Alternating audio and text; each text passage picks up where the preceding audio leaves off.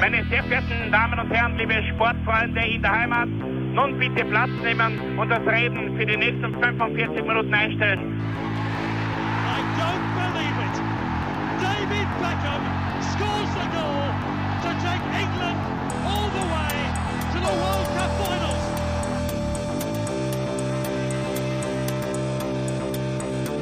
Oh, they've scored! I do not believe what I've just seen! Troy Deeney has scored a penalty! He scored! Oh, Troy Deeney has scored from a Leicester penalty that was saved by Almunia! Und warten noch ein bisschen, warten noch ein bisschen, dann können wir uns vielleicht ein, ein Viertel genehmigen. Herzlich willkommen, liebe Zuhörer und Sportfreunde, zur neuen Folge des Trikotaustauschs, dem Podcast über Fußballtrikots und Fußballkultur. Mein Name ist Florian Burgmüller und an meiner Seite darf ich wie immer Klaus Vogelauer begrüßen. Hello und Jonab. Genau, Ungarn. Besser gesagt, Budapest steht auf der äh, Speisekarte. Und ähm, ja, Fußball Budapest war jetzt für mich persönlich auch wieder mal eine weiße Landkarte.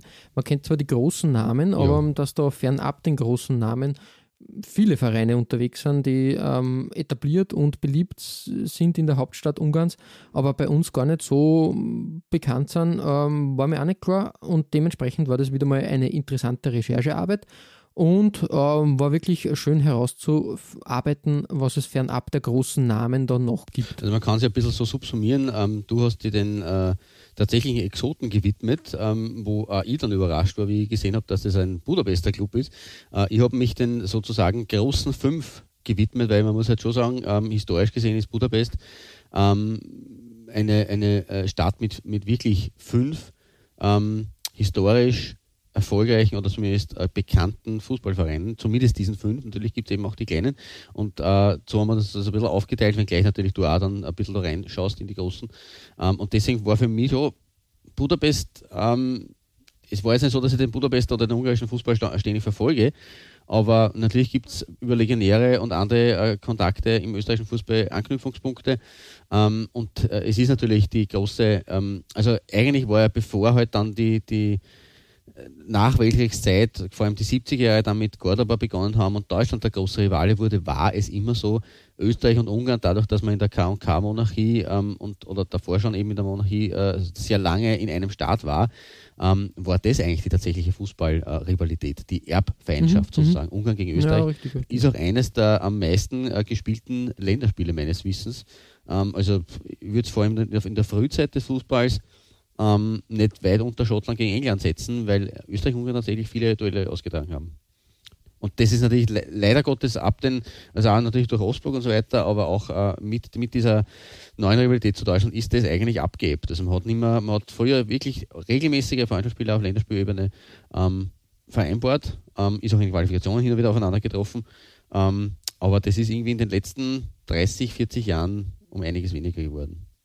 Daher, Richtig, ja, ja. War nicht, war nicht am Tableau auf jeden Fall. Also wie gesagt, ähm, hat man auch irgendwie aus der Erinnerung verdrängt genau, richtig. und ist nicht so omnipräsent. Wie gesagt, das große Duell gegen Deutschland ist erst so im modernen Fußball unter Anführungszeichen äh, entstanden und, und hat sich da etabliert. Genau, ja. richtig. Und deswegen natürlich der Blick jetzt nicht mehr so wie vielleicht vor 40 Jahren nach Ungarn oder vor längerer Zeit. Da war ich tatsächlich mit, mit der Donaumonarchie, der Donaufußball, Tschechien, Tschechoslowakei, Ungarn, Österreich war ein großes Triumphrat eigentlich und nicht zuletzt auch ähm, eine der treibenden oder die, die, die wichtigste Achse des guten alten Mitropa Cup, auf den werden wir auch zu sprechen kommen heute in dieser Folge. Mhm, mhm.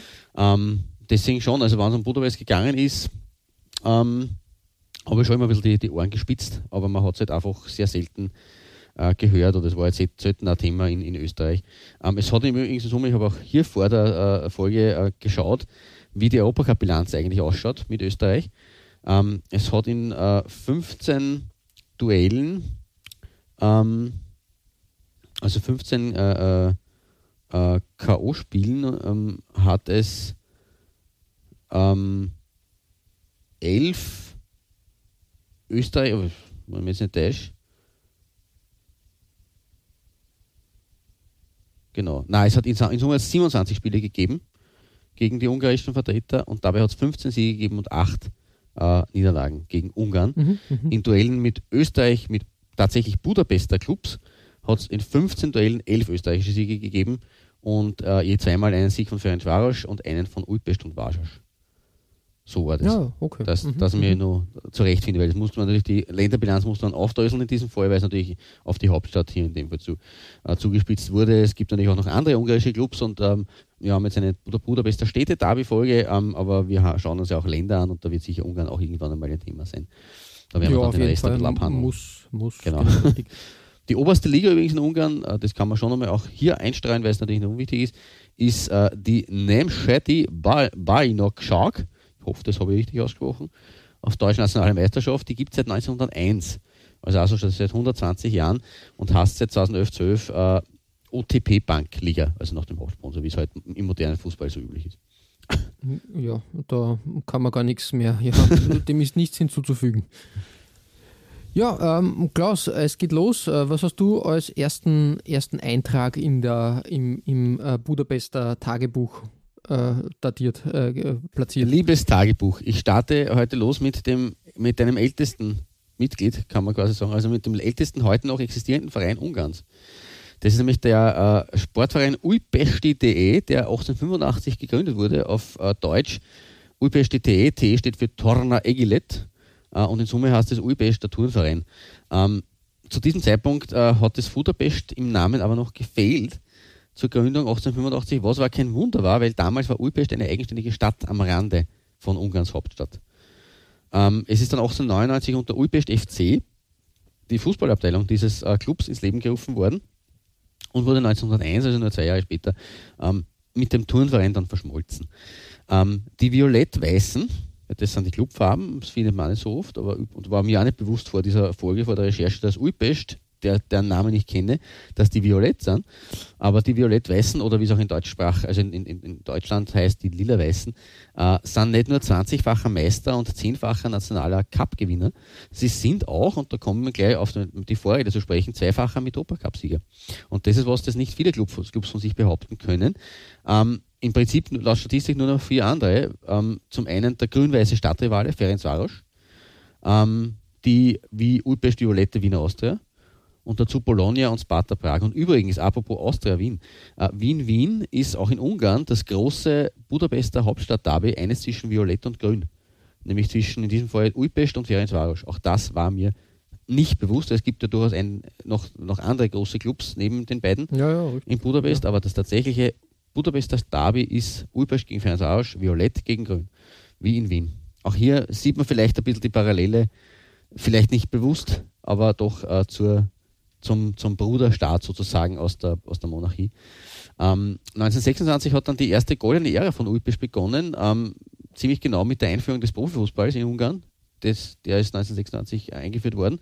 Und man hat von dieser Zeit, Ende der 20er bis in die 30er hinein, ähm, sich fünf Meistertitel geholt und eben die erwähnten beiden Erfolge im Mitropa Cup, Mitropa Cup, die sind exakt zehn Jahre auseinandergelegen, nämlich 1929 gegen Slavia Prag und 1939 dann in einem reinen Budapester Finale ausgerechnet gegen Ferencvaros. Also ein großer Triumph eigentlich da kurz davor ähm, in the dawn of the World War sozusagen. Ähm, als größter Trainername der Ulpist-Historie muss man da äh, aber auch sicherlich äh, Bela Gutmann erwähnen, unseren guten Alten, den wir schon mehrfach ähm, erwähnt oder immer wieder ähm, erzählt haben über ihn. Äh, er war allerdings nur kurz Coach, nämlich 1947 und 38, 39. Also er war tatsächlich für diesen zweiten Mitropa Cup äh, mitverantwortlich, aber ähm, in Summe hat er nicht viel ähm, gecoacht bei, bei, bei Ulpest. Ähm, und bevor die Panzer rollten, ähm, war der Verein dann noch ein weiteres Mal in der Auslage, weil nämlich Ungarn äh, ist ja bei der WM 1938 erst im Finale gestoppt worden und Vizeweltmeister geworden hinter Italien. Und in dieser Mannschaft, ähm, in dieser großen Mannschaft, äh, die äh, den ersten von in Summe zwei Vizeweltmeistertitel Ungarns geholt hat, sind fünf Spieler von Ulpest gestanden, also die Hälfte. Also auch da sieht man, dass äh, diese Zeit, äh, dass in dieser Zeit Ulpest sehr erfolgreich war. Ähm, nach dem Zweiten Weltkrieg und dann mit der Machtübernahme der Kommunisten haben äh, diese dann wie üblich die wichtigsten Teams den entsprechenden Organen äh, zugeordnet oder eben auch Träger betrieben, aber vor allem bei den Hauptstadtclubs ist es halt so, dass da eben Armee etc. Äh, herangenommen wurde. Äh, ich sage nur BFC Dynamo ähm, beim Ministerium für Staatssicherheit. Äh, 1950 hat man dann Ulpest nämlich zur Mannschaft der Polizei gemacht und hat den Verein auch äh, umbenannt in Ulpesti Toscha. Da kann man noch, sie noch glücklich schätzen, weil in vielen anderen kommunistischen Ostblockstaaten äh, ist der Vereinsname ja teilweise komplett getilgt worden, der alte, bürgerliche.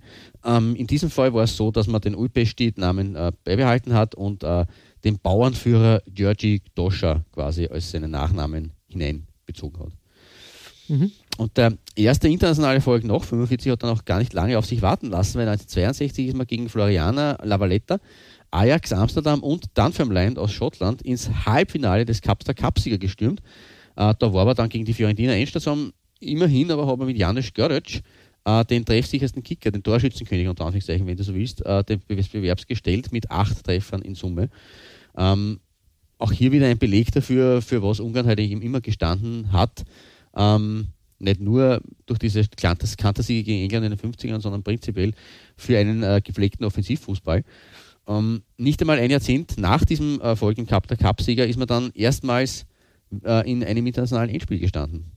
Nämlich 1969 hat es zum zweiten Mal hintereinander, und dazu so ein Jahr später mehr, ein ungarisch-englisches Finale um den Messerstädte Cup gegeben. Äh, und dabei hat man erst äh, in Newcastle bei Newcastle United 0 zu 3 verloren äh, und war im Rückspiel dann zur Pause, war 2 zu 0 voran. Also hätte durchaus die Möglichkeit gehabt, die Magpies in Summe noch zu schlagen. Und dann hat man sie drei Tore in der zweiten Halbzeit eingefangen. Also ja, ja, Gesamtscore von 6 zu 2 für Newcastle und der Pot ist an die Tyne gegangen nach Newcastle. Aber es war trotzdem für die Violetten von Ulpest der Beginn einer weiteren großen Ära, weil man hat äh, die, von 1969 bis 1975 alle Meisterschaften Ungarns gewonnen und hat mit diesen äh, sieben Meisterschaften exakt 500 Tore gemacht. Was eine Irrsinnssumme ist und hat mhm. noch dazu äh, fast jedes Jahr das Viertelfinale des äh, Meistercups erreicht und 1974 sogar das Halbfinale, wo dann erst gegen den späteren Sieger Bayern München Endstation war. Also mhm, eine okay. zweite große Ehre eigentlich. Ähm, Im Laufe der Zeit ist dann aber der Niedergang erfolgt. Ähm, den letzten Meistertitel hat Ulpest 1998 geholt. Also ist tatsächlich schon über 20 Jahre her. Ähm, aber es geht wieder bergauf, weil 2014 und 2018 hat es immerhin zwei äh, sehr aktuelle Cup-Siege gegeben. Und 2014 als Draufgabe sogar noch den Supercup. Also das muss man schon erwähnen, dass Ulpest anscheinend doch wieder sich ein bisschen erfangen hat, wenngleich nicht in der, Meisterschaft unbedingt, aber man hat zumindest Titel wiederholen können. Äh, aktuell bei Ulpest unter Vertrag ist übrigens äh, nicht nur der Ex-1860-Löwe Christian Simon, sondern auch kein geringer als der ehemalige DC United-Kicker und langjährige Deutschland-Legionär Scholtan Stieber oder Stieber. Ja, okay. Ja. Den mhm. kennt man durchaus. Er war von 2009 bis 2017 bei äh, in Summe sieben Vereinen in Deutschland tätig. Bei Koblenz, bei der Aachen Alemannia, bei Nürnberg, bei Mainz, beim HSV und bei Kaiserslautern und seine meisten Spiele hat er für Kräuter Fürth bestritten, nämlich 52. Und ah, okay, ja. Mhm. ja. es schließt sich halt insofern der Kreis, weil zu Beginn seiner Karriere ist der Stieber 2005 von Ulpest nach England gegangen zu Aston Villa und 2020 mit seiner Rückkehr hat sich quasi da äh, irgendwie ein bisschen an der, der Kreis äh, geschlossen. Zum Trikot selbst. Ähm, es ist ein Joma-Trikot. Ähm, auch äh, durchaus ähm, nicht was, was man erwarten kann in Budapest oder in Ungarn. Ähm, und es ist das Heimshirt von 1997, 98, also äh, jenes Trikot, das der Club zum bisher letzten Meistertitel ähm, getragen hat. Und es ist sehr klassisch gehalten, ähm, violett-weiß gestreift. Ähm, der Sponsor wurde hier freigelassen, warum auch immer. Ähm, aber da haben sie den Spieler verewigt, äh, ist ein unterschriebenes äh, Originaltrikot. Und das alte Joma-Logo mit diesem ähm, stilisierten äh, Ding drüber. Und ja, aber eine sehr schlichte und trotzdem eine schöne, solide äh, Wäsch zum Auftakt bei mir. Ja, richtig. Ähm, dass Joma da zu der Phase schon aktiv war in Ungarn, interessant auf jeden Fall zu sehen. Genau, mhm. das also mein äh, Startschuss äh, sozusagen in die Budapest-Folge. Ähm, und wie ich schon versprochen habe, bei dir ähm, ja, exotisch ist vielleicht, weiß nicht, ob man das so sagen kann, aber bei dir, du hast dich eher auf die Suche begeben nach den Budapester Clubs, die jetzt nicht so ganz auf der Hand liegen. Ja, richtig. Ähm, ist gar nicht so leicht, ähm, dass man, weil sonst hätte man sehr viel Doppelungen gehabt und Gut, das wäre jetzt, in, in, in, Istanbul haben wir es ja auch gehabt, dass wir da halt einfach die großen Clubs gemacht haben und halt jeder andere hat andere Trikots gehabt, aber Richtig. ist interessant so zu sehen, ne? das ist in Ordnung. Ich sagen, in Istanbul bei der Reise war mehr Material vorhanden. Es war gar nicht so leicht da jetzt ja, für, für, die, die großen Budapester Vereine da sehr vernünftiges Bildmaterial zu finden oder irgendwie Trikotmaterial. Ähm, dementsprechend ähm, haben wir da noch mehr in die Herausforderung gestürzt und mir angesehen, welche Kultclubs oder ehemalige Clubs es da gibt. Und äh, starten möchte ich mit dem Eisenbahnerverein sozusagen. Äh, Mavak ganz. Ähm, ja, da muss man länger ausholen. Äh, Mavak ähm, ist 1917 gegründet worden von äh, Arbeitern der äh, eben des, äh, der Maschinenfabrik der königlichen ungarischen Staatseisenbahnen, die auf Ungarisch, das möchte ich euch nicht antun, aber abgekürzt Mavak eigentlich äh, genannt wurden. Und die haben einen Werksverein gegründet und haben dann gleich in der ersten Liga gespielt. Über die Jahre hinweg ähm, das ist mir in Budapest auch öfters untergekommen äh, oder kommt, glaube ich, in Ungarn auch sehr oft vor. Ändern sie halt die Namen ähm, ja, ja, der, des Vereins. Und wir ja, haben, aber wir haben noch sehen, war halt. Im Verlauf dieser Folge werden wir das durchaus noch ein paar Mal haben. Richtig. Und äh, über im Laufe der, der Jahre und sage jetzt einmal äh, der, der Zeit ist es einfach dann äh, verschwommen und ähm, zu einem, ja, weiß nicht, äh, immer wieder anders benannt worden. Am Schluss äh, war halt das Problem bei der Sache, dass äh, die MAVAG äh, nach dem Zweiten Weltkrieg zusammengelegt wurde mit einer anderen äh, Firma in Ungarn, nämlich den Ganz Eisenwerken und dann zu MAVAG Ganz geworden ist und irgendwann ähm, hat sich das dann auch aufgelöst, möchte man sagen. Und ich glaube heutzutage, also man hat dann, man hat dann von 1959 bis 88 unter ganz Mavak Vasas SE gespielt. Da war Budapest dann ganz weg und seit 1988, da ist man mit dem Ebitök SC dann fusioniert, ist eigentlich ganz Mavak zur Gänze verschwunden, muss man sagen. Ja, ein interessantes Ding. Ähm, drum auch ganz passend, äh, ich habe ein Trikot gefunden aus den 60ern oder ein, eine Aufnahme, passt gut zu unserer Chevron-Folge. Ähm, ähm, da eigentlich für die damalige Zeit klassisches äh, Retro, ja, damals war es nicht Retro, damals war es en vogue und ja, interessant auf jeden Fall. Äh, vermutlich rot-weiß kann man, kann man ähm, das einfassen. Die äh, Vereinsfarben waren rot-blau, äh, fast wie, wie bei Barcelona, kann man, kann man sagen. Genau. Ähm, man hat, ich habe mir das dann nur ein bisschen näher angeschaut. Ähm, ja, ganz Mavak hat einen wirklich großen äh, Spieler in seinen Reihen gehabt, nämlich Istvan Nayas. Kennst du den? Sagt mir jetzt auf die, auf die Gachen nichts. Ne? Genau, äh, hat mir auch nichts gesagt, aber zählt in Ungarn, glaube ich, zu einer ziemlichen Größe, auch wenn er nur zwei Spiele für die Nationalmannschaft absolviert hat. Er hat zwei Spiele äh, für, für das Team in den Jahren 45, 46 gemacht, zweimal sogar getroffen, hat er es tatsächlich geschafft. Ähm, der Sohn äh, französischer, also er ist in, in Frankreich als, als Sohn ungarischer Emigranten aufgewachsen. Ja, er hat es dann tatsächlich geschafft, äh, 1948 zu Inter zu wechseln, Inter Mailand, und hat hier in 182 Spielen 133 Tore erzielt. Aha, das ist, das ist schon spannend, ja. ist ein ziemliches Statement, muss man sagen. Und hat dann nur zusätzlich äh, nach seiner Zeit ähm, bei Inter hat er zum Beispiel bei Servet Genf gespielt, dann nur mal beim AS Roma in 54 Spielen 20 Tore, auch nicht so schlecht. Dann hat er noch ähm, eine Saison bei Barcelona gespielt. Ja, also ein, ein Weltenbummler und äh, wirklich auch Teams, die nicht schlecht waren. Aber auch das belegt halt wieder das, was ich schon gesagt habe, dass die Ungarn halt tatsächlich bekannt sind für ähm, großen Offensivdrang und für, für wirklich äh, Stürmerstars eigentlich. Also, ja, richtig. Interessanter, interessanterweise äh, hat er auch einen Bruder gehabt, Ferenc Nayas. Ähm, der hat für Lazio in 36 Spielen äh, 1948 bis 50 14 Tore erzielt und für Straßburg ähm, war er genauso ein Goalgetter und ähm, seine Karriere hat er dann in Saint-Etienne ausklingen lassen. Er hat sich entschieden, dass er in Ungarn, äh, in Frankreich nämlich bleibt. Ah, okay, na, das ist natürlich auch damals en vogue gewesen.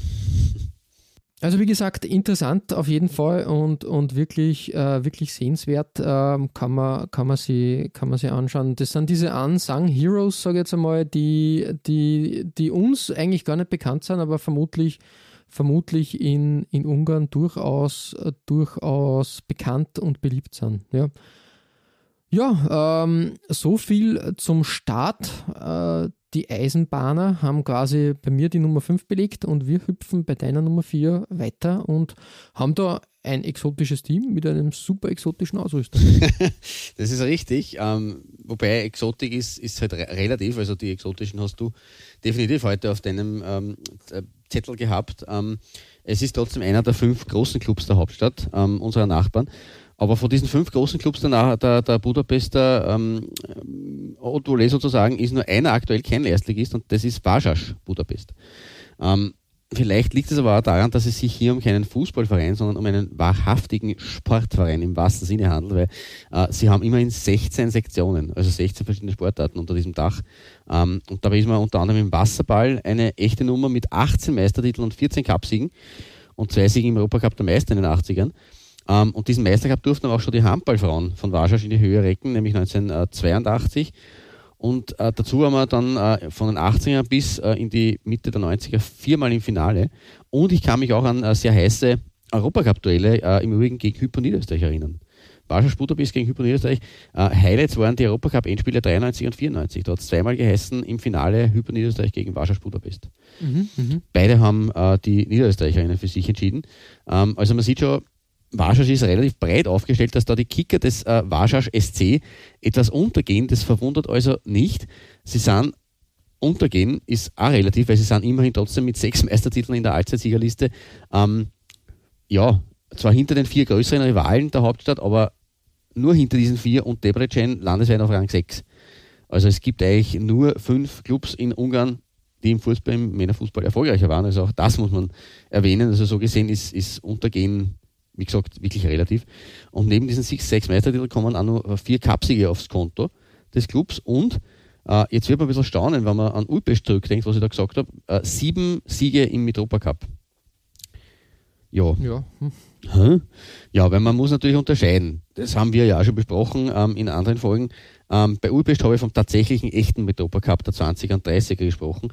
Äh, der ist ja dann wiederbelebt worden nach dem, nach dem Zweiten Weltkrieg, äh, ab den 50ern.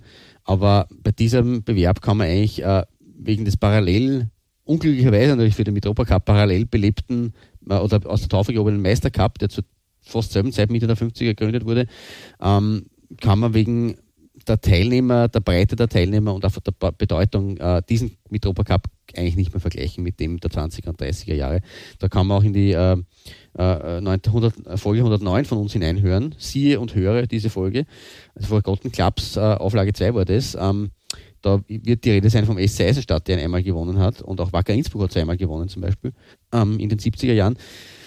Will jetzt da niemand so nahe treten, aber man hat tatsächlich anhand der Teilnehmerliste ähm, und eben weil die, wie gesagt, die, die Großen, die Meister der, der, der äh, ähm, Länder haben in den 30er Jahren zum Beispiel hat, hat äh, so wie heute der OF, der, die Europa League oder der Meistercup äh, oder die Champions League, haben sie damals die Top-Clubs, der zweite, dritte etc. und das haben sie als Österreicher zum Beispiel für den Mitropa Cup qualifiziert. Das war quasi wirklich der Europacup-Vorläufer. Es hat dann eine Qualifikationsrunden zum Beispiel gegeben zwischen dem vierten, fünften, sechsten, siebten der Meisterschaft um diesen einen Startplatz, der noch über war. Also das war tatsächlich eine andere Bedeutung. Der wurde zu eins abgelöst vom Meistercup und dann waren natürlich die großen Namen nicht nur Europas, sondern auch eben Mitteleuropas, weil die waren ja vertreten im Mitropa Cup, im Meistercup unterwegs oder im UEFA Cup oder im Cupsieger Cup und eben nicht im Mitropa Cup. Das war eigentlich wirklich nur die zweite bis dritte Garde. Ähm, aber ja, zurück dazu, also deswegen Mitropa Cup Rekordsieger ist Ulpest, ähm, beim Nachfolge oder beim Gesamtbetrupper Cup, wenn man den so betrachtet, von den 20ern bis eben in den beginnenden 90er bis halt zu diesem legendär ähm, schlecht besuchten Turnier in Foggia, ähm, war tatsächlich Warschausch. Spannenderweise mit sieben Titeln. Also das, also so gesehen, Ulpest Rekordsieger und aber auch Warschausch. Also zwei, zwei Rekordsieger, die aus Ungarn stammen und Ferenc Warsch natürlich auch beim alten Mitropa Cup. Ähm, zum letzten Mal gewonnen hat man allerdings tatsächlich etwa äh, was vor über 30 Jahren, weil äh, 1986 ähm, haben wir den nationalen Cup in die Höhe stemmen dürfen und seitdem ist Warschausch titellos geblieben. Also eine lange, lange Durchstrecke. 1983 hat man noch den Mitropa Cup gewonnen.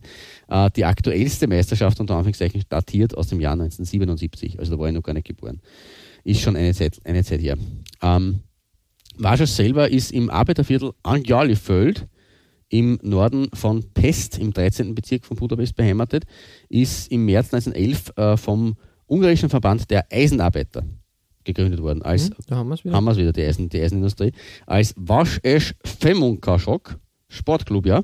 Also auf Deutsch Sportclub der Eisen- und Stahlarbeiter. Ähm, und auch hier hat übrigens der Bela Gutmann ein kurzes Trainergastspiel ge gegeben, was natürlich logisch ist eigentlich, dass der bei vielen ungarischen Clubs irgendwo seine Spuren hinterlassen hat als Ungar. Ähm, 1945. Ähm, ein bisschen länger hat die äh, äh, Trainerära gewährt von Michael Oenning, dem ehemaligen Nürnberg und Hamburg äh, HSV-Coach. Den man aus der Bundesliga. Von 2016 bis 2018 war der Warschau Trainer. Ähm, mit Önings Ende beim Verein ist aber auch Warschausch nach drei Jahren wieder am Ende gewesen und zum Zweitligisten geworden. Man ist damals ähm, 2018 als Zwölfter und Letzter abgestiegen und ist seitdem nicht mehr in die oberste Liga zurückgekehrt ähm, und ist daher eben, wie gesagt, momentan der einzige der großen fünf in Budapest, die, äh, der in der zweiten Liga darbt. Äh, die traditionellen Farben der Eisen- und Stahlarbeiter-Kicker sind logischerweise blau und rot. no, na. Ähm, auch hier wieder, wie bei, bei deiner Nummer 5, ähm, wobei eher letzteres auf einem Trikot zu sehen ist. Und bemerkenswert dagegen ist, wie du schon gesagt hast, ähm, der Ausrüster, weil wir befinden uns äh, 1990, 91, aus dieser Zeit stammt das Trikot, mitten in der großen Blackie-Zeit. Ähm, die Saison mit diesem Heimshirt ist nicht gerade grandios verlaufen, also mit Platz 12 äh, in der damaligen, glaube ich, 16er Liga, drei Punkte von den Absteigern ferngehalten, aber nur um ein einziges Tor von der Relegation. Ähm, man hat trotzdem äh, den Klassenerhalt gesichert. Ähm, und Blackie, ähm, man sieht natürlich auch, das war die Zeit, wo, wo äh, äh, Berufssponsoring, also vielleicht ist es auch rausradiert worden, das weiß ich jetzt auch nicht, weil da ist einfach das, ist das Mannschaftswappen hinein, äh, Mannschaftsfoto hineingeklebt. Das war sicher so auch nicht original. Ähm, das kann, man, kann man nicht vorstellen.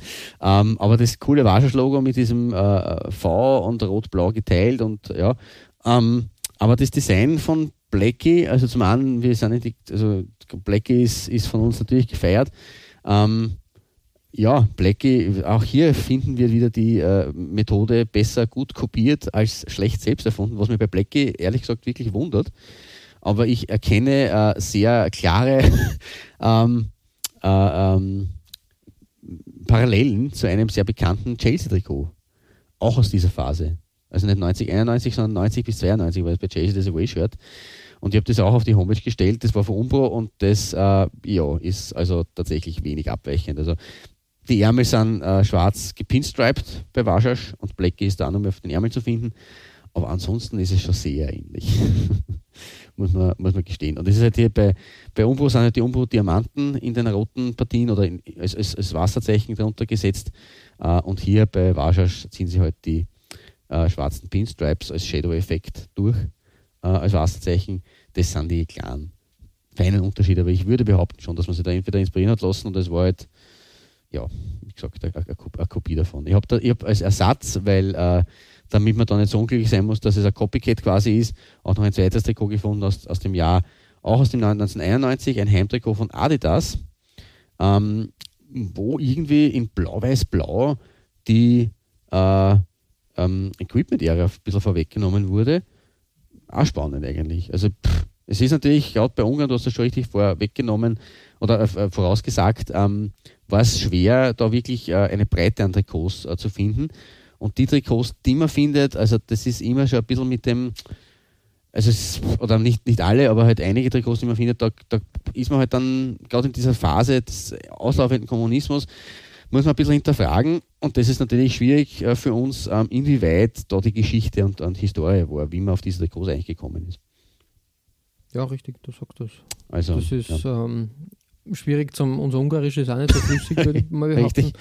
Dementsprechend wird das alles ein bisschen schwieriger und ähm, ja, ähm, der, der ungarische Fußball ist jetzt nicht so im, im Rampenlicht wie jetzt zum Beispiel ähm, Istanbul, wo du halt sehr viel, sehr viel, ähm, ja, sage mal, äh, internationales Aufsehen hast, weil die türkische Community weltweit dann auch stattfindet und da finden sie dann auch englische Berichte, deutsche Berichte.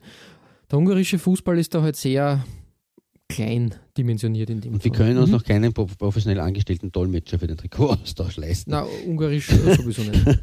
Nein, ich würde schon vielleicht auch zwei Leute kennen, die das irgendwie halbwegs bringen, aber ja, das ist einfach nicht drin und dementsprechend, aber ja, wie gesagt, trotzdem, ja, ich finde dieses Design sehr spannend. Das zweite von Warschau mit, ähm, roter Grundfarbe und blau-weiß-blau. Also es ist eine spannende Kombination. Da sieht man halt wirklich auch die Clubfarben, die da wieder gespiegelt werden. Ja, richtig, richtig, du sagst das. Ja, ähm, aber so viel zu unserem äh, Ärger mit der, äh, oder zu unserer, ähm, unseren Problemen mit der ungarischen Sprache. Wenden wir uns ähm, deiner Nummer 4 zu und einem weiteren Verein in Blau-Rot, wenn ich das richtig sehe. Genau, richtig. Äh, SC ähm, aus dem 21. Bezirk der Donauinsel sozusagen Budapest, nämlich der Donauinsel Japel. Äh, liegt im Süden der Stadt. Ähm, der Verein ist tatsächlich auch schon 1912 als Turnverein gegründet worden. Und wie bei deiner Nummer 4 ist das quasi ein Multisportverein, denn es gibt eine Abteilung für nicht nur für Fußball, sondern auch für Basketball, Volleyball, äh, Kraftsport, äh, Ringen, moderner Fünfkampf, äh, also Leichtathletik. Also alles Mögliche da findet sie da auf der Donauinsel in Budapest und eben auch Fußball. Und ja, tatsächlich, tatsächlich hat, ähm, hat äh, der Japel SC bis 1996, 97 51 Spielzeiten durchgehend in der ersten Liga verbracht. Wirklich? Wow, okay, mhm. ja, das ist mir komplett Traurigerweise ist es dann sehr flott gegangen, denn äh, 2001, 2002 ist die Fußballabteilung äh, aufgelöst worden. Also dementsprechend, glaube ich, gibt es sie ähm, gar nicht mehr mehr. Ja, eigentlich auch schade. Eigentlich ein Traditionsverein, ähm, der, der de facto nur mehr, nur mehr in anderen Sportarten existiert. Mhm. Aber auch hier hat es. Aber der, mhm. der, also ähm, mir ist der Verein vor gar nicht so langer Zeit erst untergekommen. Es ist spannend, dass es so lange her schon wieder Vielleicht ist er wieder neu, neu gegründet worden, das kann durchaus sein, aber die klassische Fußballabteilung ist de, de facto nicht mehr existent. Wann hast du gesagt? Äh, die soll ähm, 2001, 2002 okay. ist das auch. Ah, schon wieder seit 20 Jahren. Org. Mhm. Okay. Es kann äh, durchaus was, äh, vielleicht, äh, vielleicht haben sie sich in den Amateurbereich oder in den semiprofessionellen Bereich zurückgezogen. Ähm, und ähm, ist, glaube ich, tatsächlich auch noch immer in der ewigen Tabelle Tabelle der, der, der Fußballliga ziemlich weit oben. Mhm. Ja. Okay. Ja, eben. Also da mir ist der Name schon geläufig. Ich habe nur nicht gewusst, dass der aus Budapest ist. Das hat mich komplett überrascht. Deswegen äh, Respekt an deine äh, Spürnase. Aber ja, also das, äh, der Name ist mir geläufig. Ja. Aber ich habe dann immer so als äh, wirklich kleinen äh, ähm, Verein, der halt irgendwie ja, aus der Provinz gekommen ist, wahrgenommen. Ja, also wie gesagt, ähm, ich glaube, dass die einen Fusionsverein gehabt haben und vielleicht, mhm. dass der mit der Lizenz da weiterspielt. Kann sein. Ja, interessant auf jeden mhm. Fall. Mhm. mhm.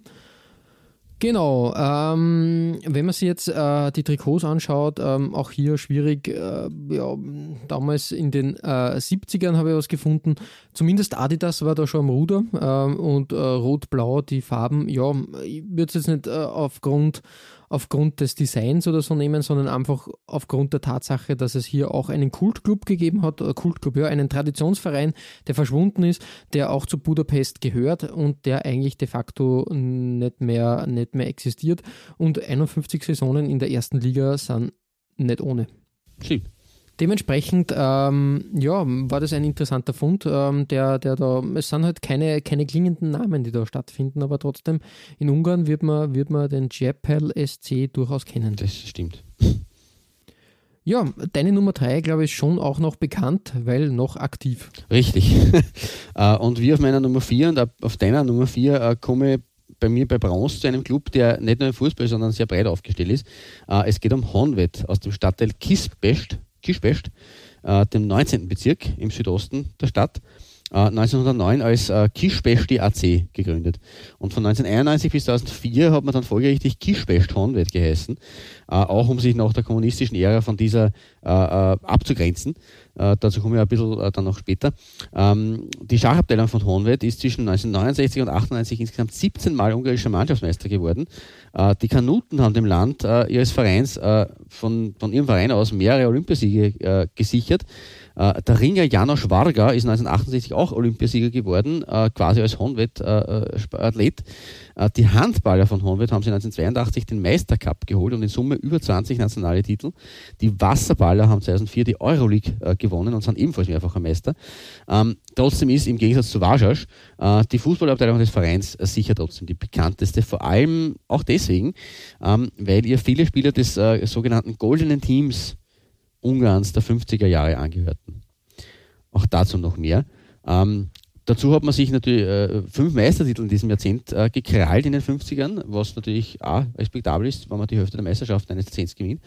Äh, das wurde nur übertroffen von den 80ern, da hat Honved das sogar sechsmal geschafft, sechs Titel in den 80ern zu holen. Ähm, man ist mit insgesamt 14 Meisterschaften auf Platz 4 der ewigen Bestenliste von den äh, Meistertiteln her. Ähm, und noch, man hat nach einer langen, langen Durchstrecke von 1993 weg erst vor kurzem wieder einmal feiern dürfen, weil 2017, nach 24 Jahren Pause, hieß der ungarische Meister tatsächlich wieder einmal Honved, also ist noch gar nicht so lange her. Ähm, und 2020, also aktuell, haben die Schwarz-Roten ihren gesamt achten Cupsieg nachgelegt, also auch aktueller Titelträger in Ungarn. Äh, dazwischen ist eine sehr dürre Zeit gelegen, wie schon erwähnt, äh, dauerte ähm, die Umbenennung in Kispest Honved FC bis 2004 und das hat einen Grund gehabt, warum das 2004 dann abgerissen ist oder geändert wurde, äh, weil die Firma Kispest Honved Sports Circle, die hat in diesen Jahren den Verein übernommen als Konsortium und die wurde, ähm, jedenfalls, wenn man den äh, Quellen äh, glauben mag, die ich da herbeigezogen habe, Opfer ihrer umstrittenen Finanzgebaren ähm, und hat da anscheinend irgendwie ein bisschen an Plätzen draht und ist 2004 in Konkurs gegangen und damit auch der Verein. Ähm, natürlich äh, lässt man sich bei so einem großen Traditionsverein dann nicht lumpen ähm, und hat den nach dem Konkurs gleich neu gegründet als Budapest Honved FC. Ähm, und der hat auch gleich den alten Startplatz in der ersten Liga in Ungarn bekommen, was meines Erachtens auch nicht selbstverständlich ist. Ähm, sie haben sich allerdings verpflichten müssen, die alten Steuerschulden von Kischbe Stonewet zu übernehmen. Und äh, nach einigen Jahren ist es erst dann ab dem von 2007 dann so wieder richtig bergauf gegangen. Ähm, mhm.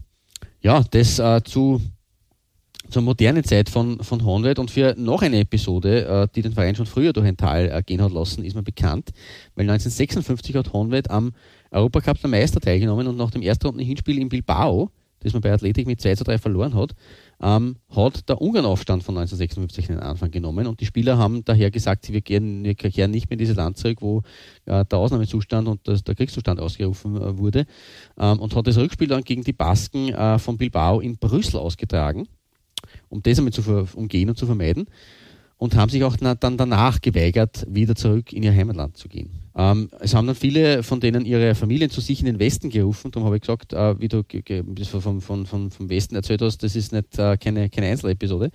Ähm, und äh, das Training hat als, als Coach äh, einstweilen ähm, als Honved-Trainer äh, und Ex-Honved-Trainer ähm, ein gewisser Bela Gutmann übernommen, wer sonst, ähm, der auch eine Tour durch Italien, Portugal und Spanien organisiert hat, damit sie die Spieler finanziell über Wasser halten können. Und die Mannschaft hat dann auch an, an einem Turnier in Rio teilgenommen mit Flamengo und Botafogo. Ähm, der Bela Gutmann ist äh, infolgedessen in Brasilien geblieben und ist äh, erfolgreicher Trainer des FC Sao Paulo geworden. Das war also dann seine Südamerika-Zeit, ähm, die sich da, dadurch begründen lässt, dass er mit Honved halt dorthin gekommen ist. Ähm, in der Zwischenzeit hat die FIFA aber die Mannschaft von jeglichem Spielbetrieb ausgeschlossen und hat die Verwendung des Namens Honved untersagt. Also es ist drunter und drüber gegangen. Letztendlich äh, sind daher auch einige äh, bekannte, berühmte Spieler wie Laszlo Budaj, Gyula Luarant, der dann in der deutschen Bundesliga drin war, oder Gyula Grosic, der ein großer Spieler äh, der, des Nationalteams der 50er war, oder auch Josef Boschik, nachdem ist das äh, Stadion von Honved benannt seit 1986, die sind alle zurückgekehrt. Ähm, andere Spieler haben aber ihr Glück trotzdem weiter im Westen versucht, nämlich unter anderem Scholtan Cibor oder Sandor Kocic, auch bekannt. Und auch der Major hat das gemacht. Der Major, der große Ferenc Puschkasch. Mhm. Auch ein Honved-Star. Ich sag, du sagst Stefan Meyer. Nein, der, echte Major. Ferenc Puschkasch und der hat, um jetzt gleich wieder aufzugreifen, deine äh, äh, Erzählung über ähm, den unbekannten, die unbekannten Spieler von, ähm, von äh, Ganz Mawak. Ähm, Ferenc Puschkas hat für Honved in 349 Spielen 358 Tore geschossen. Ja, gut. Das ähm, ist, äh, das ist, ist natürlich ist ein anderes Kaliber. Ein, ein, ein, ja, aber auch das, also wie gesagt, das zieht sich durch äh, eine Linie durch, dass man halt einfach die, die Tor pro Spielbilanz von ungarischen äh, Stürmern einfach wirklich immer beeindruckend oder in dieser Zeit sehr beeindruckend war. Mhm. Dafür sind ja, sie einfach berühmt geworden. Ähm, das Team ist natürlich geschwächt gewesen von Honved äh, mit diesen äh, fehlenden Leuten wie vor allem an Ferenc Puschkasch. Hat 1957 den Abstieg nur vermieden, weil der Verband die Liga aufgestockt hat und man hat neu aufbauen müssen. Und das hat man dann eben bis in die 80er Jahre dann auch geschafft, äh, wo dann die erfolgreiche Ära eben die zweite erfolgreiche Ära folgte. Aber verlassen wir die 80er auch und widmen wir uns lieber den 90ern, weil aus dieser Zeit stammt meine Nummer 3 und konkret ist es das Heimtrikot der Saison 96-97 und spannenderweise auch hier von Joma. Ähm, hergestellt mit einem sehr, sehr äh, lustigen äh, Print im Hintergrund des Trikots auf diesen schwarz-roten Streifen. Gefällt mir echt gut. Es ist einmal was anderes. Ähm, und äh, ein Sponsor, der extrem gut auch in unsere Bierfolge gepasst hätte, äh, wenngleich die schon sehr lange her ist, Nummer Folge 17. Also äh, da wirklich äh, Äonen von Jahren gefühlt. Ähm, weil das Trikot wurde hergestellt unter dem Motto gut, besser, gösser. also steirischer, steirisches Bier in der ungarischen Hauptstadt, auch kurios. Ich glaube, die größte Brauerei Österreichs, das unterschätzt man immer. Ja, das ist richtig. Gösser Brauerei ist wirklich, wirklich die größte. Man, man denkt immer an, an andere Brauereien in Wien oder in Salzburg, sage ich jetzt mal. Aber Gösser, äh, da, die, die Steirer haben einen Durst. Das stimmt, ja. Ähm, ich kriege da einen Durst, wenn ich mir das Trikot anschaue, deswegen behandeln wir das schnell. Ähm, die Saison selber, in, das, äh, in der das Trikot ähm, getragen wurde, 96, 97, waren nicht unbedingt sehr erfolgreich. Ähm, da sich selbst Warsch auch schon als Vierter noch für den Europacup qualifizieren. Ähm, Kispest Honved ist in der 18er Liga aber nur auf Rang 7 gelandet und hat damit die internationalen Ränge ähm, verpasst. Das Shirt ist, äh, wie gesagt, sehr klassisch ähm, mit dem Schwarz-Rot gestreift, wobei das natürlich auch die Clubfarben sind. Äh, spannend der Kontrast zum Schwarz, äh, Schwarz-Rot quer das sie im Wappen wiederfindet. Ähm, wie gesagt, auch ein Joma-Fund, was eben durchaus auch spannend ist und zu sehen ist. Ähm, ich habe aber nur was Aktuelleres aufgetrieben, aus der Saison 2018-19 von Macron, ähm, sehr modern geschnitten. Ähm, das gelbe Design, auch das schwarze Design wissen durch zu gefallen, dass man das Heimshirt in rot-weiß gestreift gemacht hat für die rot-schwarzen. Finde ich ein bisschen äh, schade. Ähm, ist auch sehr klassisch gestaltet, aber ja, nichtsdestotrotz äh, sieht man, dass da auch in der modernen Ära Convent gute Shirts hat. Aber besser gefällt mir halt wirklich dieses 90er-Jahre-Shirt von, von Joma äh, mit einer interessanten äh, Schulterpartie. Und wie gesagt, also das, was da diese, diese Bricks oder ich weiß nicht, was das darstellen soll, äh, mm, die, ja, die, die, die Prints, so. Ähm, sind, und das stört mir das Gösser in Grün äh, farblich auch gar nicht so sehr. Es ist einfach äh, trotzdem sehr gut anzuschauen. Ja, meiner ja. Meinung nach. Im Übrigen, ähm, ja. Ferenc Puschkas war auch Trainer ähm, bei Honved. Also das habe ich auch nicht Wirklich? gewusst. Ja, ja. Und auch, Zurück zu den Wurzeln. Genau, richtig. Genauso wie auch äh, äh Julia Jorand und, und Josef Botschik. Also die haben alle zurückgefunden in den Shows des Clubs. Genau. Hm, cool, ja. Mhm. Ja, ähm, verlassen wir Honved die, ähm, die, ähm, die, die, die, die, die äh, Armeefußballer sozusagen. Und äh, wir bleiben aber bei Rot-Schwarz, glaube ich, oder? Weil wir kommen zu deiner Nummer 3. Richtig, es geht vom 21. Bezirk äh, von meiner Nummer 4 äh, in den 22. Bezirk, der da lautet Budafoki Detani. Und, Hervorragend ähm, ausgesprochen. Ja, weiß nicht, ich keine Ahnung, wie das, Vermutlich, hoffentlich. Hören, vielleicht gibt es irgendwelche Native Speakers, die, die, die, das bestätigen oder falsifizieren können. Na, jedenfalls, ähm, Buda Foki ähm, ist erst seit 1950 äh, im, im Verband von Budapest äh, zu Hause, dementsprechend äh, relativ jung erst äh, quasi äh, in der Hauptstadt. Der Verein selber war, glaube ich, schon 1912 aktiv und ist im Laufe der Zeit wie auch wie überall sozusagen umbenannt worden. Und ähm, wie gesagt, durch die Eingliederung äh, äh hat man sogar in der Saison äh, 51, 52 das erste Mal erstklassig spielen dürfen. Buda Foki Detany ist ähm, bekannt bei uns, könnte bekannt sein, da die äh, Törle Sektkellerei in diesem Bezirk ist. Ah, okay und die halt ähm, quasi die Ungarn mit feinsten prickelnden Schaumwein versorgt. Und ja, grundsätzlich ist der Buda Foki MTE ein Arbeitersportverein. Okay, ja, wie, das, ist, das ist sehr, es zieht sich sehr durch, durch die Budapester Szene. Ja, richtig. Ähm, der staatliche Weinproduzent Hungarovín, also quasi auch der Törli bis zum Fall des Eisernen Vorhangs inne gehabt hat, ähm, war immer Hauptsponsor des Vereins und äh, der Verein selber ist ein bisschen ins äh, Schlingern gekommen, als die Privatisierung de, der Sektkellerei durch den Aufkauf äh, von äh, Henkel und äh, ja, Henkel, glaube ich, heißt die, Sekt, die, die, die, die deutsche Firma, da sie dann aus dem Fußballgeschäft rausgezogen hat. Inzwischen hat man äh, wieder an finanzieller Schlagkraft äh, gewonnen, da ähm, in den letzten Jahren und Jahrzehnten oder sagen wir mal so, in den letzten 15 Jahren, da ein ungarisch-australischer Unternehmer, nämlich Robert Teki ähm, da als Finanzier gefunden werden konnte. Der hat nämlich schon ähm, in Australien Melbourne Victory in seine Fittiche gehabt und hat quasi jetzt in den ungarischen Verein investiert. Und ja, siehe da, es hat funktioniert. Ich glaube, seit der Saison ist Buda Foki wieder in der ersten Liga. Ja, ja. Äh, gemeinsam aufgestiegen mit deiner Nummer 2 dann nur so viel, aber das würde jetzt zu viel äh, verraten.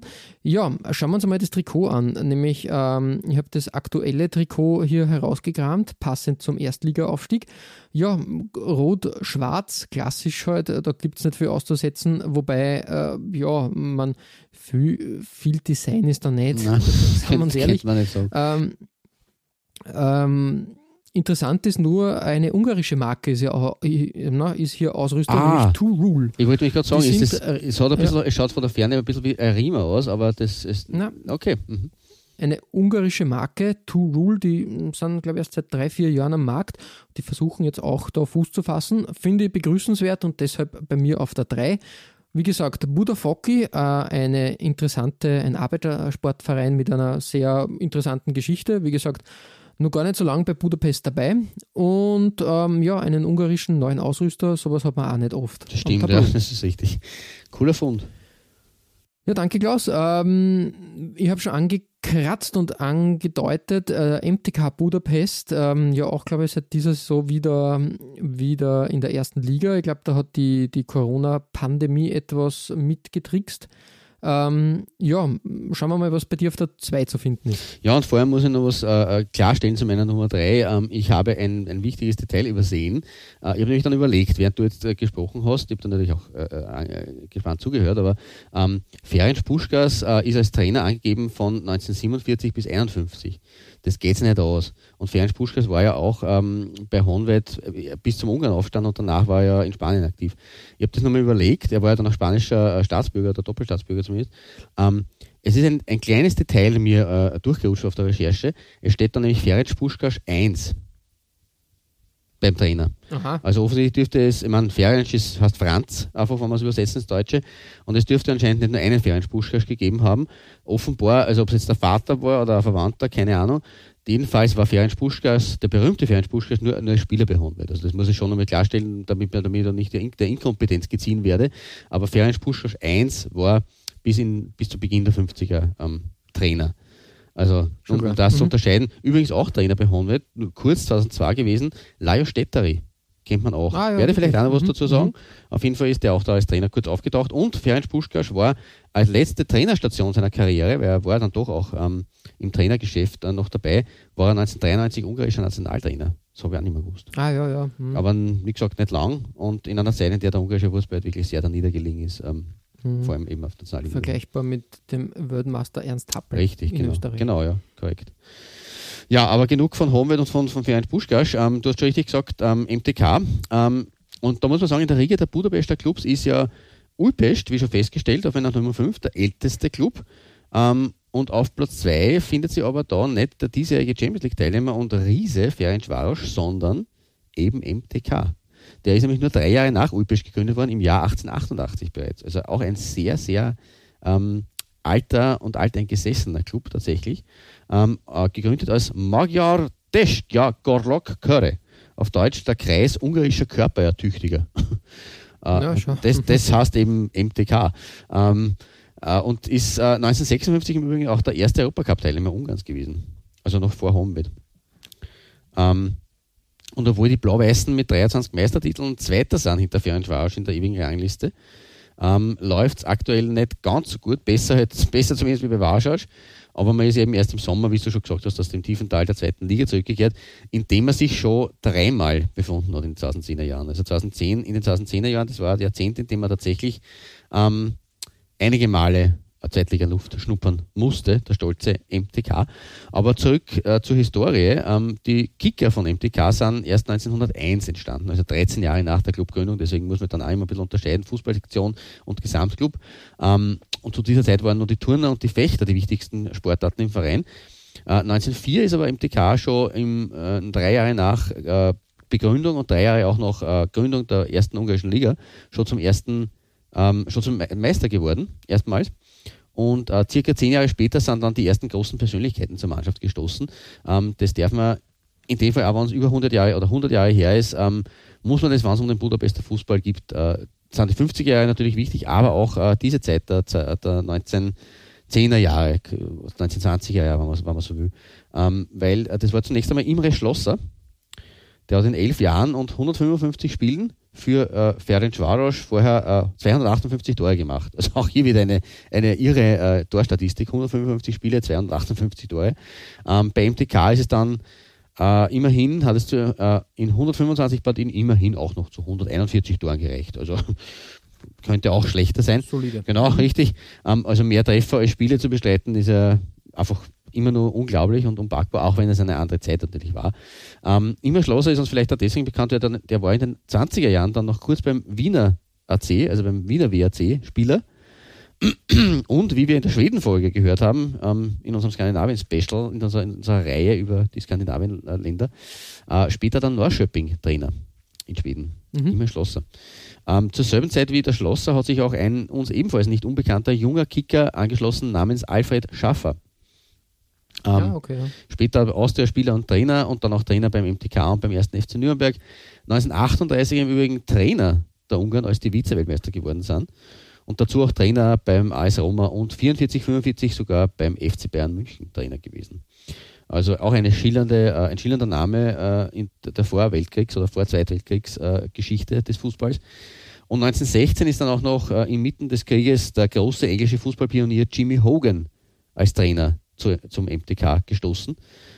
Auch das ein Name, ähm, dessen Spuren äh, danach noch bis zur Wiener Austria und äh, zur Vienna zurückreichen. Also auch der, auch der mhm, hat genau, im österreichischen ja. Fußball seine Spuren hinterlassen. Ich glaube, du hast irgendwann mal was erzählt von ihm. Ja, richtig. richtig also ähm, die waren alle bei, tatsächlich bei MTK auch äh, äh, involviert. Ähm, und der Hogan war noch dazu davor, ich glaube, das hast du einmal erwähnt, äh, als Trainer der Olymp oder zumindest als Mittrainer der Olympia-Auswahl für Österreich tätig möglicherweise genau, ja. in dieser mhm. Geschichte, wo wir die Olympiatrikots ähm, Fußballmissionar. Richtig, so. genau. Seine Karriere dann bei Aston Villa beendet, also wirklich ein, ein äh, Globetrotter im Fußball. Ähm, und eben auch äh, als Dritter, äh, alles, alles also große Namen eigentlich. Äh, besonders der Hogan hat dafür gesorgt, dass die Mannschaft von MTK dann in den Jahren, wo er da war oder danach auch noch, den ungarischen Vereinsfußball dominiert hat, weil von 1917 bis 1925 ist man insgesamt neunmal in Serie Meister geworden. Ähm, auch etwas, das man halt, ja, zumindest in diesen Zeiten, in diesen Jahren nicht so leicht erreicht hat. Ähm, und nach, nach, dem Zweiten Weltkrieg war man dann auch bald bei alter Stärke wieder angelangt. Wie schon erwähnt, äh, der Teilnehmer des Staats des Mag der Magyaren bei der Premiere des Europacups der Meister.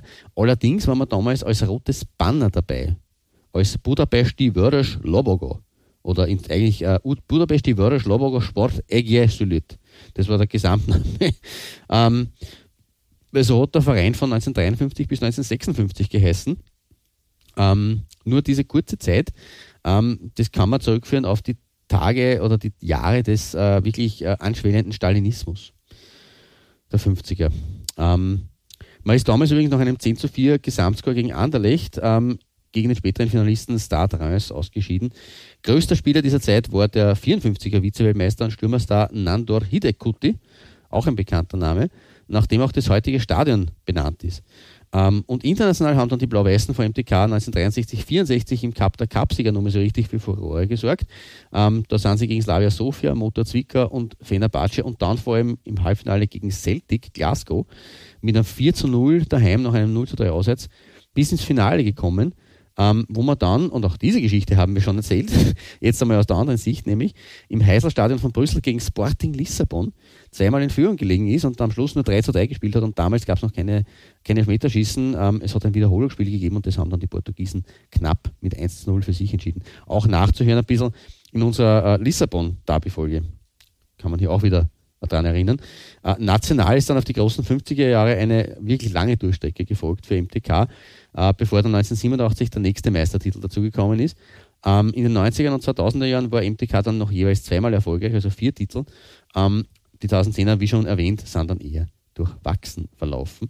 Äh, konstant waren in all den Jahren die schon erwähnten Vereinsfarben, nämlich blau-weiß, weniger konstant, auch das schon angedeutet, äh, war der Name. Es hat nämlich einige Änderungen gegeben. Äh, zum einen hat die Umbenennung ähm, von 1926 bis 40 in Hungaria MTK FC erfolgt. Das ist wahrscheinlich auch ein bisschen zurück zu, zu gehen auf dann die doch ähm, ähm, Tendenzen des ungarischen Staates zum Faschismus. Ähm, in den 50ern hat man dann geheißen Budapesti Textiles Sport Egiele Sület, Budapesti Bastia Sport Egiele Sület und eben dann Vörös Lobogo. Und von 75 bis 90 hat man dann MTK Vörös Meteor Sport Kör geheißen. Und 1998 bis 2003 ist dann jemandem die Bezeichnung MTK Hungaria FC ähm, eingefallen, sozusagen als Rückgriff auf die äh, 20er und 30er Jahre. Ähm, nach 2003 hat man dann eben einfach nur MTK FC Budapest geheißen. Nur die Frauenabteilung hat lustigerweise das Hungaria im Namen beibehalten, bis heute. Also eine äh, belebte Namensgeschichte von MTK. Es wäre so einfach, wenn man einfach nur MTK Budapest sagt, aber leider ähm, war es nicht immer so.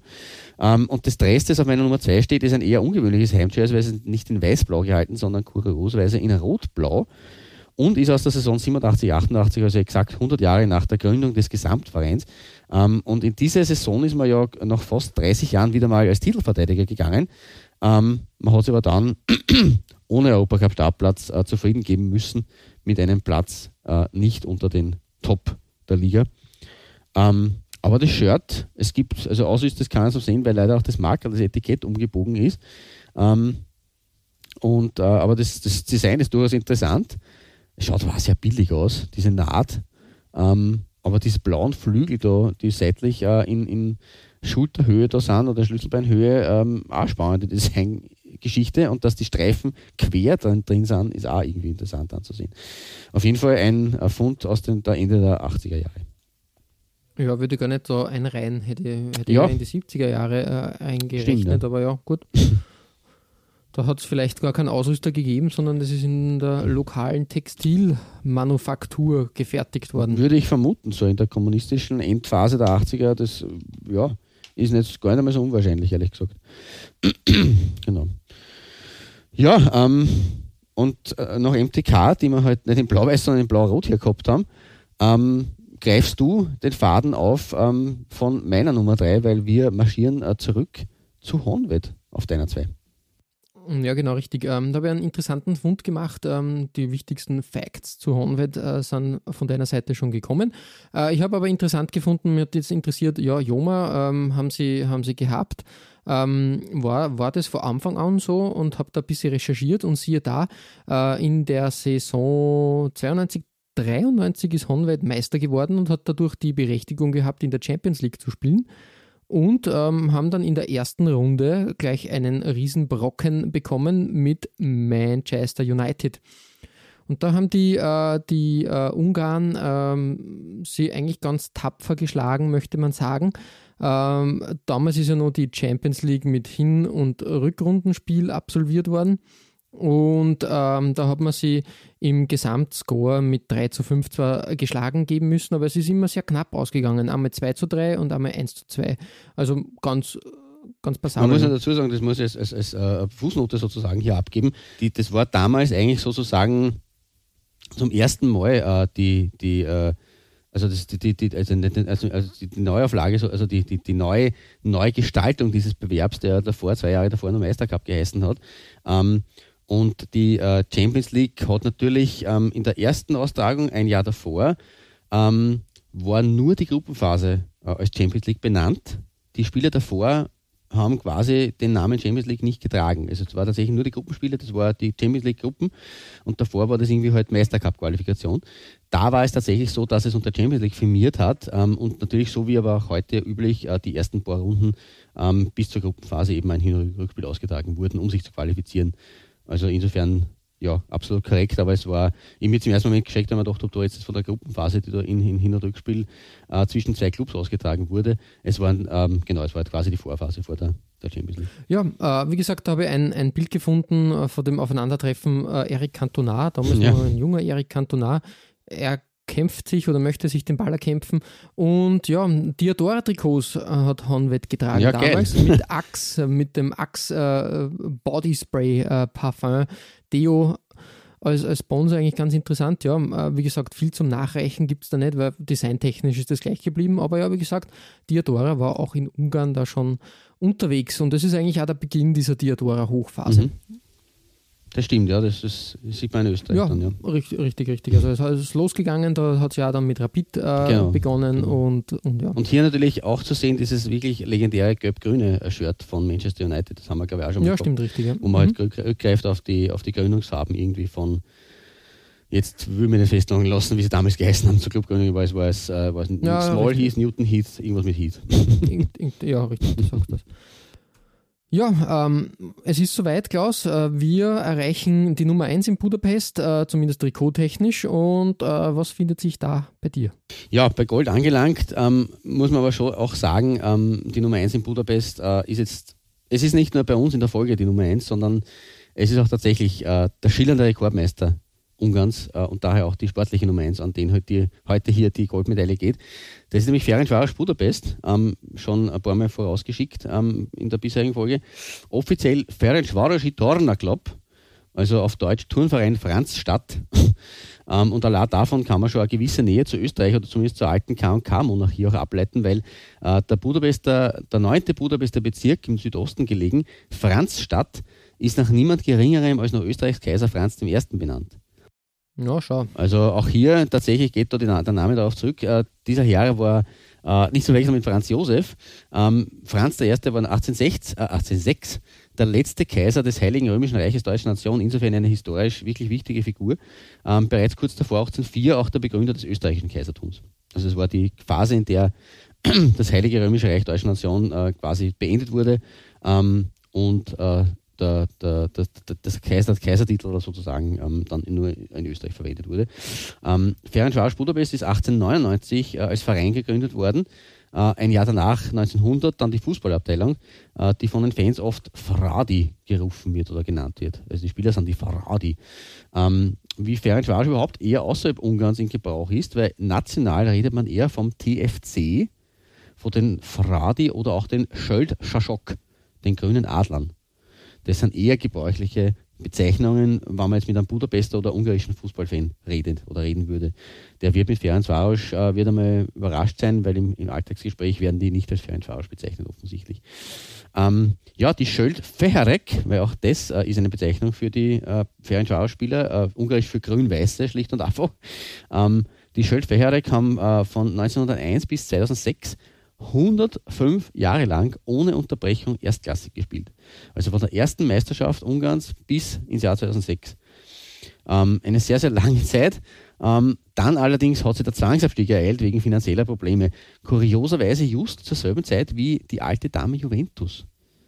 Na, ja, Bei 2006, 2007, das war die Zeit des Manipulationsskandals in Italien, da ist Juventus zwangsrelegiert worden, hat sich raufkämpfen müssen wieder. Dasselbe hat, ist, ist für ein Jarasch passiert. Äh, warum das so kurios ist und die zwei Vereine eine gewisse Verbindung miteinander haben, das werde ich später nur erklären. Ähm, die Fra, die von Ferencvaros haben ihren Abstieg jedenfalls 2009 wieder ausgebügelt gehabt und sind seitdem wieder eine Konstante in der ersten ungarischen Liga. Ähm, ähnlich wie, die, wie MTK haben auch die Grünen Adler mit der Machtübernahme des Kommunismus beziehungsweise in der Zeit des Stalinismus in den frühen 50ern vorübergehende Namensänderungen erdulden müssen ähm, greife wieder den Faden auf mit den äh, vielen verschiedenen Namen.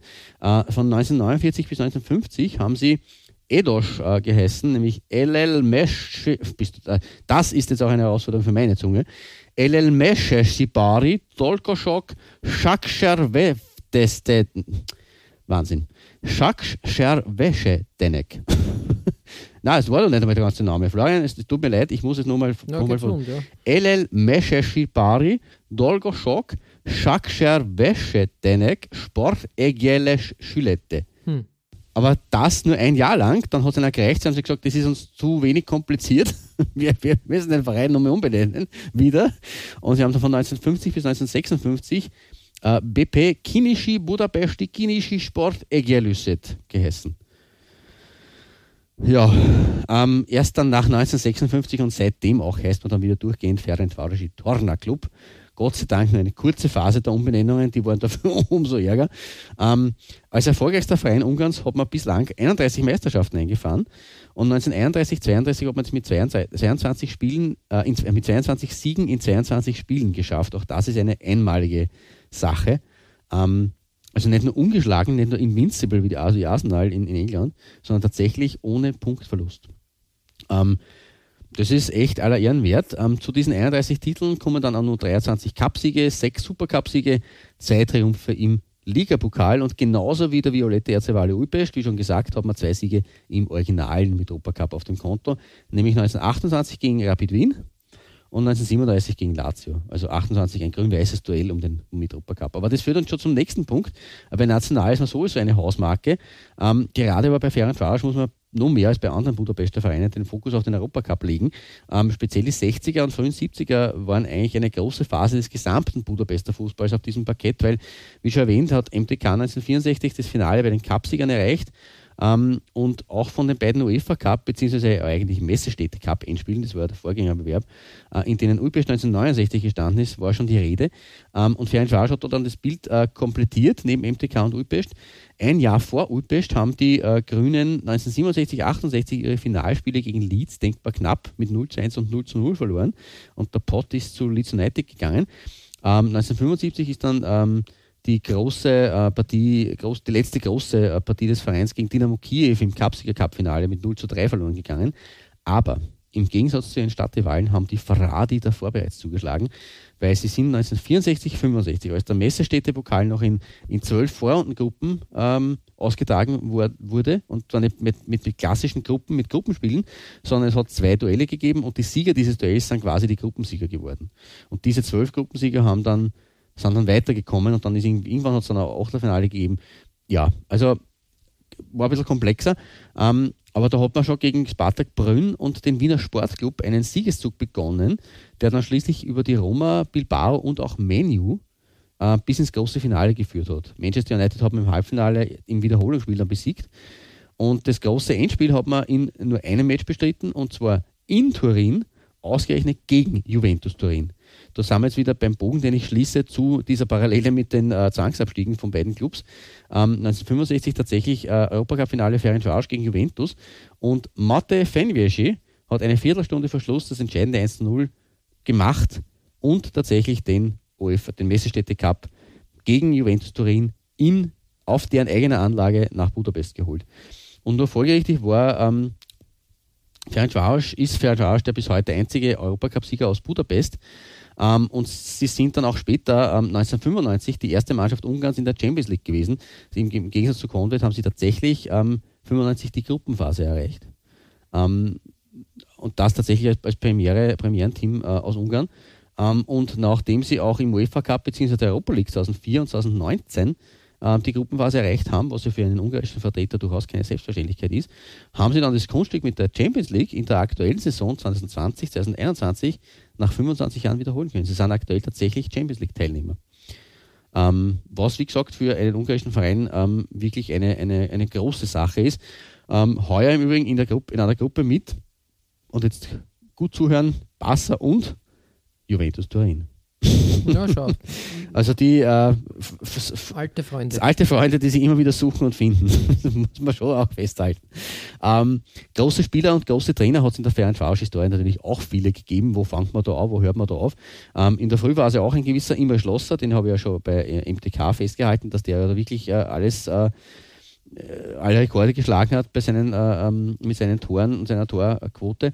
In den 50ern dann äh, Shandor Kocis, in den 60ern Florian Albert, äh, der spätere Austria-Wien-Spieler Tibor Niederschi in den 70ern und frühen 80ern, bevor er zu Austria gegangen ist. Ähm, dazu noch der, späte, äh, der spätere spanische Nationaltrainer Laszlo Kubala. In der Neuzeit Christian Listesch, Benjamin Laut oder auch Stanislav Sestak.